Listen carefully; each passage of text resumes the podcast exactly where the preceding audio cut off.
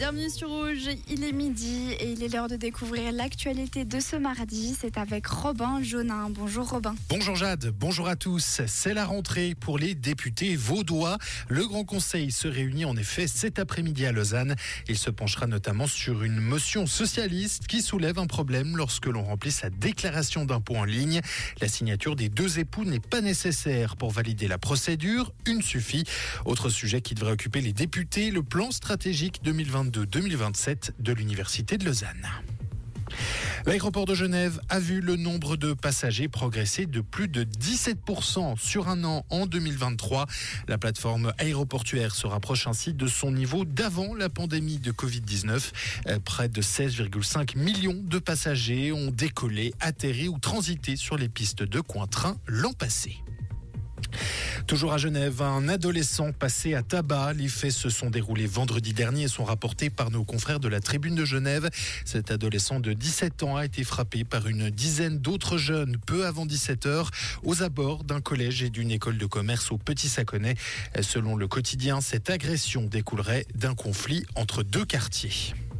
Aux États-Unis, Donald Trump a remporté hier soir dans l'Iowa la première des primaires républicaines. Une victoire qui consolide son statut de grand favori de la droite pour la présidentielle de novembre. Il se rapproche ainsi d'un probable duel final avec le démocrate Joe Biden, l'actuel occupant de la Maison-Blanche.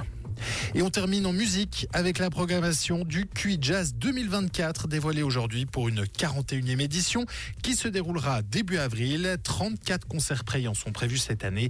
On notera notamment la présence du trio de Dave Holland, ce britannique ancien membre du groupe de Miles Davis, un duo féminin aussi composé de Lexia Benjamin et de la prestigieuse Didi Bridgewater qui a notamment chanté un duo avec Ray Charles. Merci Robin, on te retrouve à 17h pour un nouveau point sur l'actu. Comprendre ce qui se passe en Suisse romande et dans le monde, c'est aussi sur Rouge. Rouge On peut le voir en ce moment si on jette un coup d'œil par la fenêtre. Le ciel est quelque peu voilé. C'est l'humeur de ce mardi, avec tout de même quelques très très brèves éclaircies au long de la journée. Et puis un vent assez faible, 25 km/h de vent en moyenne. Cette nuit, il faut également s'étendre à quelques précipitations ainsi que des flocons de neige entre 1000 et 2000 mètres d'altitude.